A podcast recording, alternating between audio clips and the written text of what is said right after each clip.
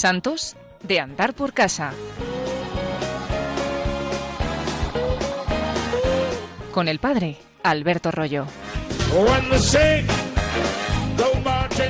El santo del que vamos a hablar hoy se trata del beato Carlos de Foucault, santo francés prácticamente contemporáneo a Santa Teresita del Niño Jesús, aunque nació 20 años después, pero estamos ahí en la segunda mitad del siglo XIX, comienzos del siglo XX. Es un santo además que nos enseña cómo la lógica de Dios no es igual que nuestra lógica. Nosotros, a veces también en la Iglesia, pero sobre todo en la sociedad en la que vivimos, quizá esa mentalidad se nos puede colar de vez en cuando en las cosas de la Iglesia, nos dejamos guiar por los resultados, por los números, por las cifras. El caso de Carlos de Foucault nos enseña todo lo contrario. Su vida nos habla de algo que humanamente se podría considerar un fracaso, pero en realidad no lo fue. Como os decía, a veces en la Iglesia se nos mete la mentalidad de los resultados, una mentalidad totalmente mundana, como nos recuerda el Papa Francisco, pero no es algo nuevo. Ya don Manuel González, que fue obispo de Málaga, San Manuel González, en alguno de sus libros, que son muy divertidos y a la vez muy sabios, hablando de la pastoral de los sacerdotes, hace bromas sobre el tema de los resultados, cómo los sacerdotes buscan los números como si fueran algo importante ante los ojos de Dios, y sin embargo no lo son. El caso de Carlos de Foucault, como os decía, se podría pensar que su vida fue humanamente de poquísimo éxito, es más, de ninguno. Fijaos que mm, cuando estuvo, como veremos, en el desierto con los tuaregs, no, no consiguió convertir a ninguno de ellos, no consiguió tener ningún discípulo, nadie le siguió en su camino, murió solo completamente. Y sin embargo, desde su muerte hasta ahora, su espiritualidad ha florecido en el mundo entero. Han surgido un buen número de congregaciones siguiendo su espiritualidad y de aquellos que se llaman hijos espirituales de Carlos de Foucault. El florecimiento de la espiritualidad de Carlos de Foucault ha sido uno de los grandes fenómenos espirituales en la Francia y en el mundo entero del siglo XX y también del siglo XXI. Sin duda es uno de los santos más conocidos del siglo pasado, Carlos de Foucault, y sin embargo, como os decía, murió solo completamente. Este programa es de santos de andar por casa y cuando hablamos del Beato Carlos de Foucault resulta que ocurre todo lo contrario, no fue un santo de andar por casa, sino más bien un santo de andar por el mundo entero. Su vida es impresionante y os la recomiendo mucho si tenéis ocasión de leerla. A mí me impresionó cuando se discutió la heroicidad de las virtudes de Carlos de Foucault, sobre todo la juventud tan disipada que había tenido. Estamos acostumbrados a leer sobre la vida de San Agustín, pero es una vida que nos queda muy muy lejana en el tiempo. Sin embargo, en Carlos de Foucault mucho más cercano. Acordaos que nació en Francia en 1858, con lo cual no está muy lejos de nosotros.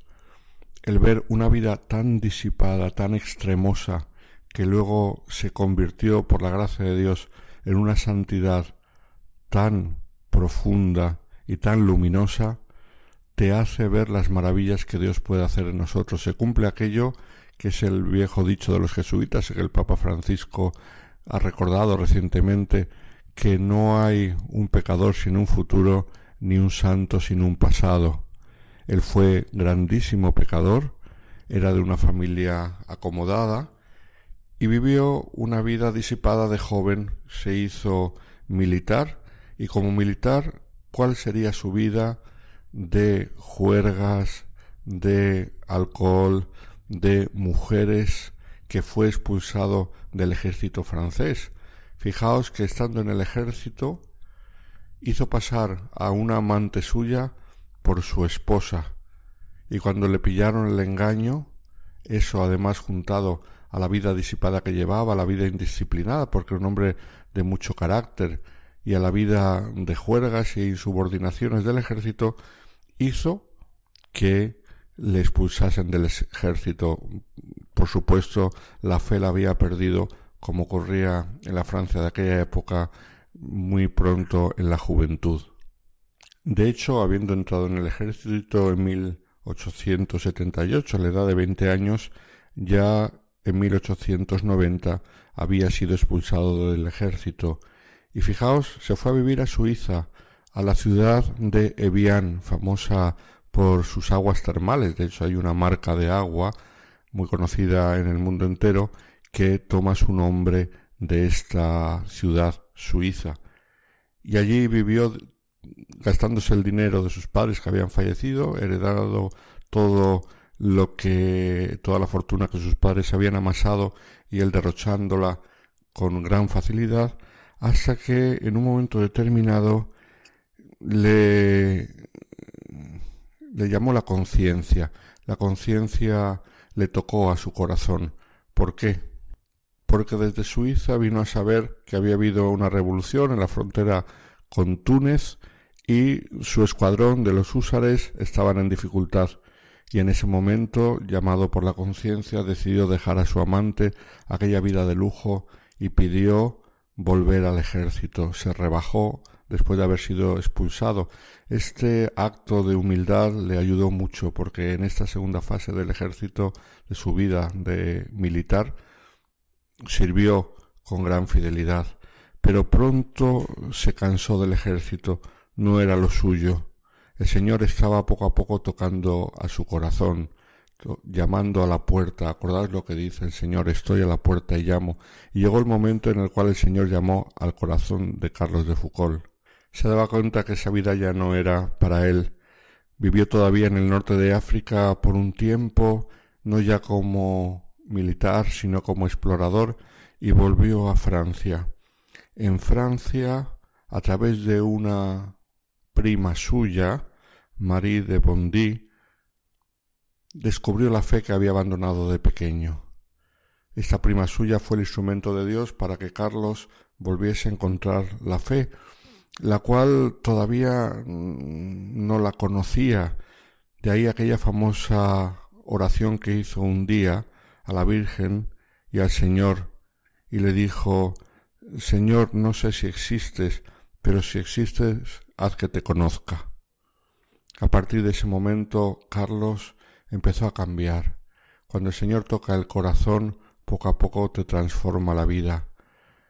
Se confesó por primera vez en su vida que nunca lo había hecho, hizo la primera comunión y se dio cuenta que el Señor le estaba llamando a una vida completamente diferente. El recorrido espiritual que comenzó para Carlos de Foucault es impresionante, muy diferente a otros recorridos espirituales, único en su género, por decirlo así, en la historia contemporánea de la Iglesia, porque de militar pasó a intentar ser religioso. En aquella época en Francia seguían muy de moda los monjes trapenses. Intentó ser trapense, después de un tiempo lo dejó porque no conseguía vivir aquella vida tan dura, tan penitente como era la vida de los trapenses en aquella época, y se marchó de peregrino a Tierra Santa estuvo unos, unos años, tres años en Nazaret, viviendo en el jardín de unas monjas a las cuales ayudaba haciendo pequeños servicios para la comunidad como jardinero, como demandadero. Y después de tres años en Nazaret, en Tierra Santa, se dio cuenta que el Señor le llamaba a la soledad del desierto, pero a la soledad total, él solo con la formación que había recibido en los trapenses, fue ordenado sacerdote el 9 de junio de 1901 y entonces se trasladó él solo a los confines entre Argelia y Marruecos, donde empezó a vivir en la soledad. Pero después de un tiempo allí, en esa zona, que era una zona bastante poblada, decidió trasladarse más todavía adentro en el desierto. En el 1905 se fue a vivir con los Tuareg en medio del desierto. Doce años estuvo viviendo en pleno desierto con los Tuareg cerca de un oasis, Allí se consideraba el hermano universal. Allí en su casa, donde tenía capilla y celebraba todos los días la Santa Misa, pasaba once horas de oración al día. Allí acogía a gentes de toda religión, cristianos ortodoxos, musulmanes. En su casa había lugar para todos. Todos le querían muchísimo y era bien apreciado. El 1 de diciembre de 1916, mientras estaba trabajando en su casa, sintió que llamaban a la puerta. Abrió a la puerta y era un hombre que él conocía, al cual había ayudado mucho y que había compartido con él su comida en muchas ocasiones. Le abrió tranquilamente, pero era una trampa. Detrás de él llegaron un grupo de rebeldes tuareg que lo ataron saquearon su casa y finalmente lo asesinaron. No había testigos, solamente se ha sabido por testigos indirectos de los hechos. Al ruido de lo que pasó llegaron algunos soldados, pero cuando llegaron Carlos de Foucault ya estaba muerto. Al lado de su cadáver se encontró la luneta del ostensorio de la custodia se ve que intentó hasta el último momento proteger la Eucaristía, que era el centro de toda su espiritualidad. Carlos de Foucault muere solo con el Señor. Muere violentamente, pero no fue mártir, porque fue consecuencia de una rebelión política en la zona en la que él vivía del desierto. Carlos de Foucault, que empezó a florecer después de su muerte, quizá por su intercesión en el cielo. Carlos de Foucault que nos habla de la soledad, del silencio con el Señor, nos habla de la infinita misericordia de nuestro Dios que no se cansa de perdonarnos, nos habla de un Dios que nos espera siempre y nunca se cansa de esperarnos con los brazos abiertos.